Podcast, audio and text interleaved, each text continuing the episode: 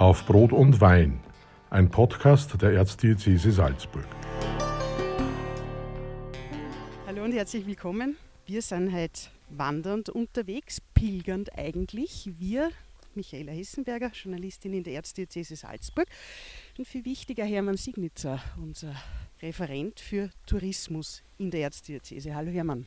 Grüß dich Michaela. Wir kennen uns schon relativ lang. Unsere Wege in der Arbeit haben sich schon öfter gekreuzt.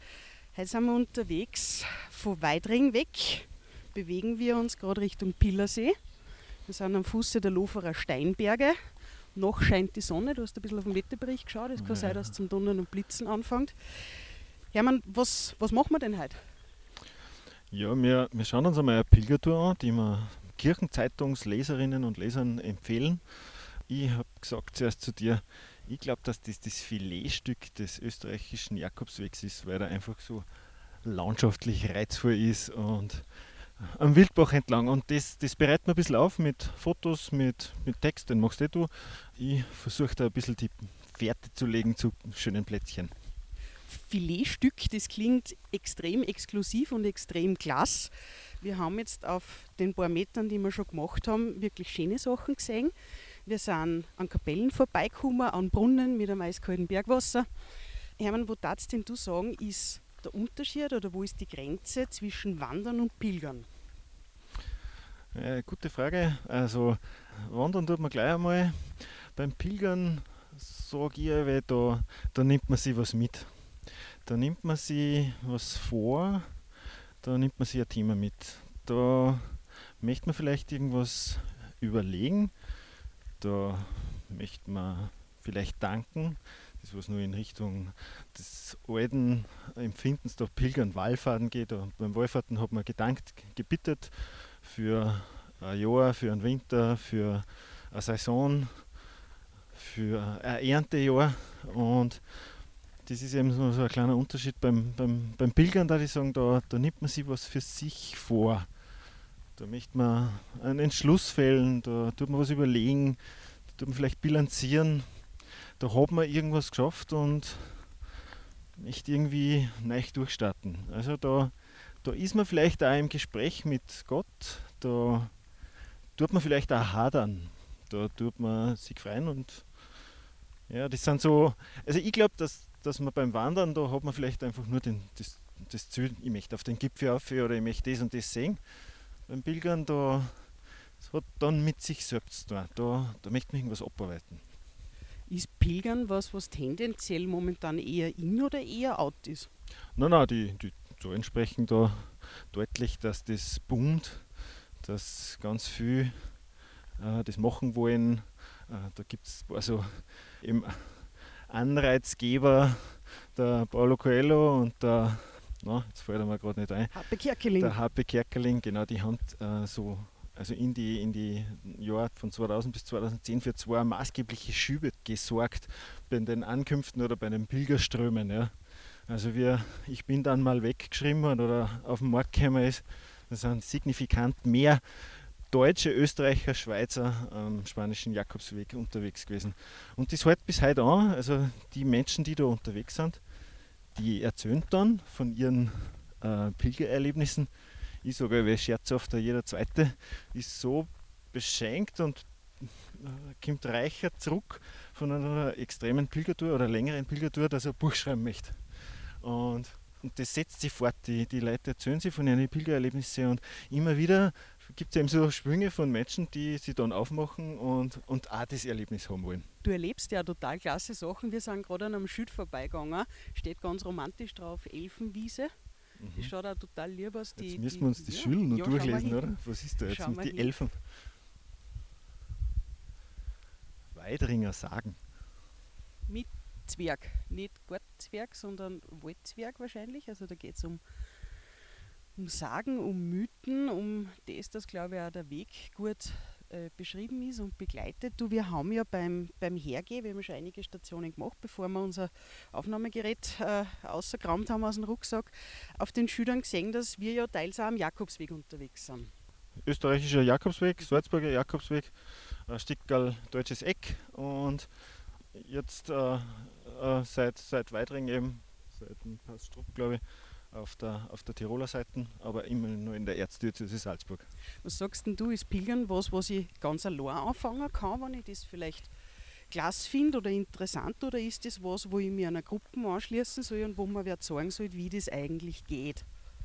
Ja, natürlich beides. Äh, da gibt es sage Mutige, die, die sagen, das, das schaffe ich, das tue ich.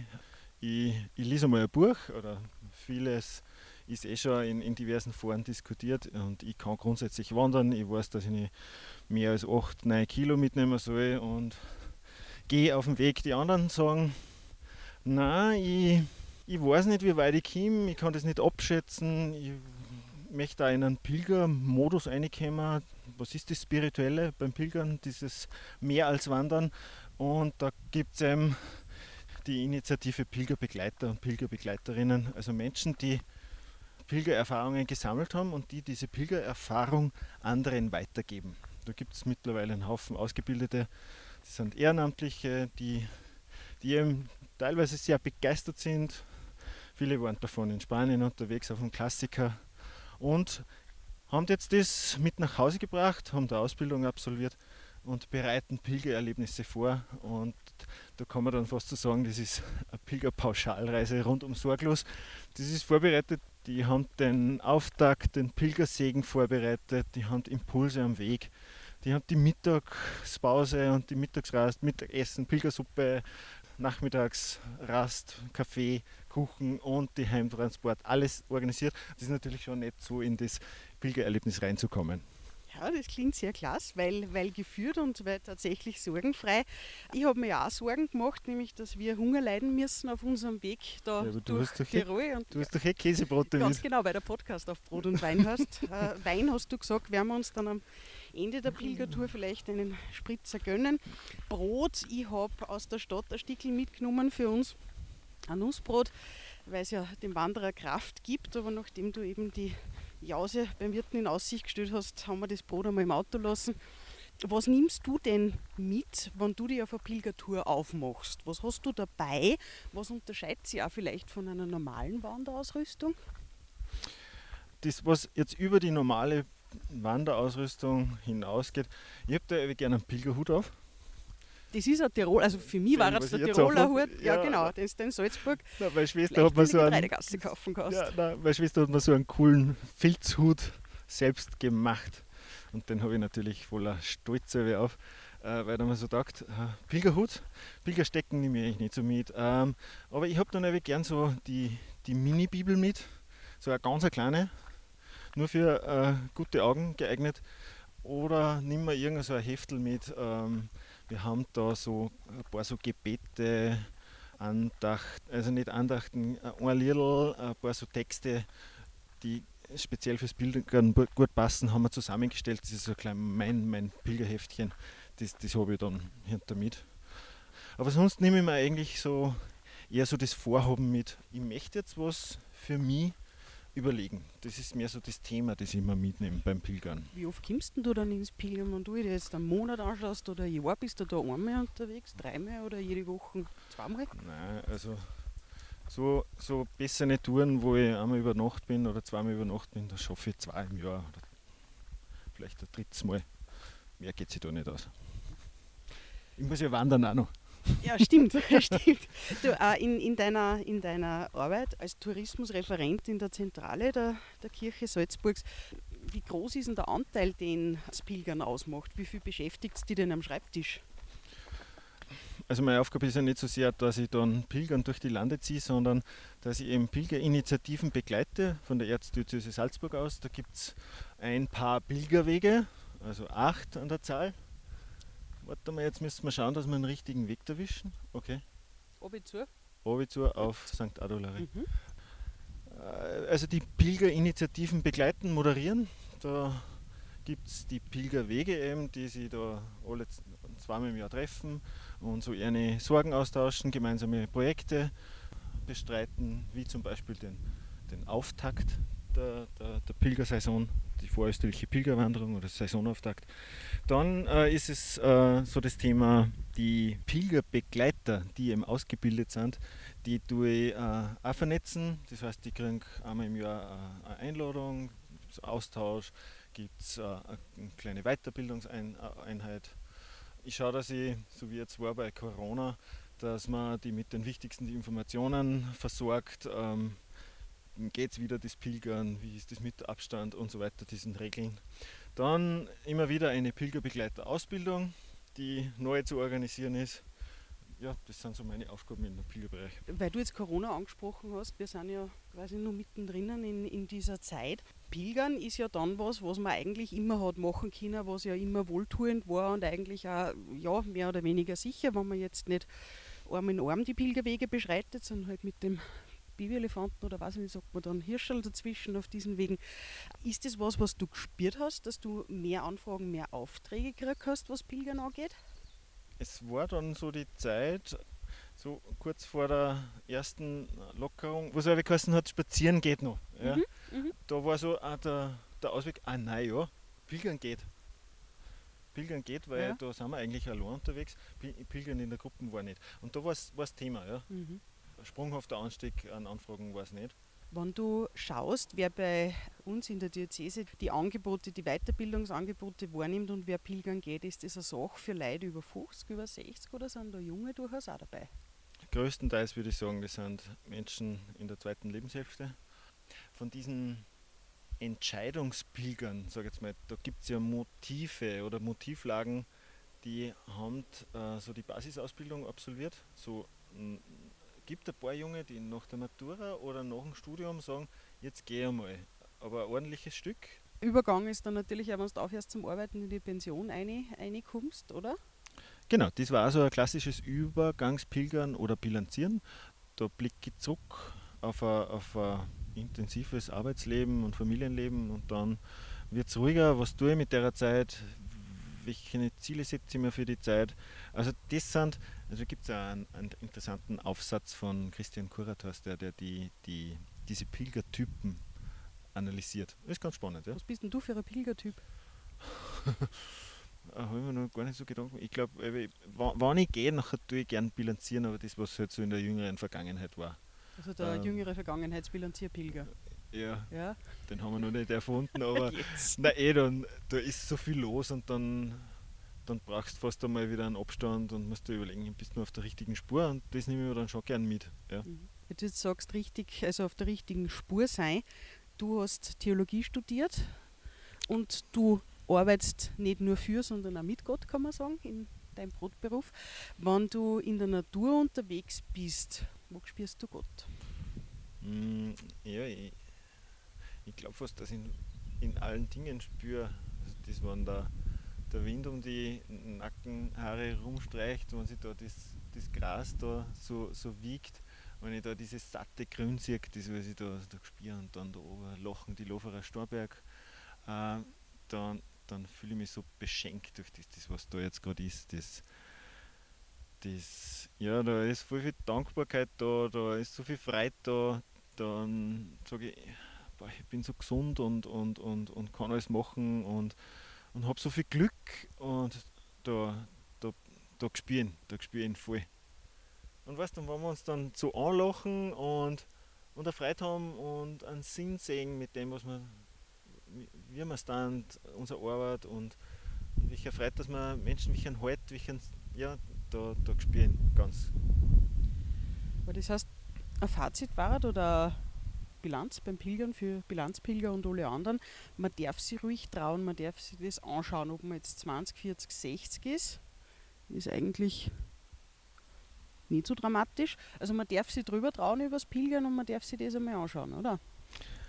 Ich glaube, man sieht sofort oder man spürt sofort, welche Intensität, welcher Tempo, welches Maß an Ausgesetztheit, dass man wie man es machen kann, das Pilgern. Man kann ganz klar anfangen, man kann auch diese, ja, dieses spirituelle Dosieren, ähm, man, wir können jetzt nur lang reden über die Abgrenzung zum Wallfahren, äh, ähm, aber einfach losgehen und ich glaube, wenn man so offen ist für das, was, was passiert, so in einer meditativen Haltung, ich, ich gehe da jetzt raus und, und nehme mir Zeit, äh, habe zwar ein aber ich kann mich auch rausbringen lassen oder verratschen oder im Staunen hängen bleiben irgendwo.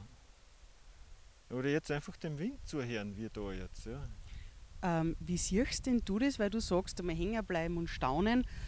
Es gibt ja Menschen, da nehme ich mich jetzt auch nicht aus, die unglaublich gern und viel das Handy in der Hand haben. Jetzt weiß ich, dass du das eine oder andere mal probiert hättest, dass du Leute animierst, dass sie mal ohne Handy losgingen. Warum tun wir uns denn so schwer, dass wir uns von dem Ding lösen? Ja, ich habe da ja Theorie. Ich glaube, dass, äh, dass das Handy erst diese Pilgerbewegung äh, möglich gemacht hat. Das Handy ist für mich so eine, eine Sicherheitsreißleine. Wenn ich das Handy mit habe, also jetzt Stell dir vor, Michael, jetzt kommt ein, richtiges Gewitter. Ist Dann das eine Feststellung oder muss ich mir das nur vorstellen? Weil da hinten kommt es nämlich schon ein wenig ja, her. Ja, eh, aber wenn jetzt irgendwas passiert oder du, du knickst um mit deinem Fuß, nachher kannst du anrufen. Dann kannst du was, äh, vier. was für vier, rufst an und dann kommt wer. Ähm, stell dir vor, die, die Pilgerbewegung, glaube ich, ohne diesen Sicherheit, ich glaube nicht, dass so, so durchgegriffen hätte. Also das Handy, das lässt uns das lässt uns raus, uns rauswagen äh, und wir haben irgendwie was in der Hand, wo man, wo man Hilfe herbei. Dann, dann glaube ich, das, das spürt es nicht ganz. Also die, das sind schon äh, mutige Menschen, die sagen nur, ich lasse das Handy daheim liegen und sitze mit dem ganz aus. Bist du so ein Mutiger, der das Handy auch einmal ausschaltet oder liegen lässt? Ähm, Nein, also da, da bin ich jetzt da wieder so mit den alpinen Vereinen, äh, wie die Berggehen oder Wandern empfehlen, das Handy gehört mittlerweile zur Basisausrüstung dabei, weil es einfach ein Sicherheitsaspekt ist.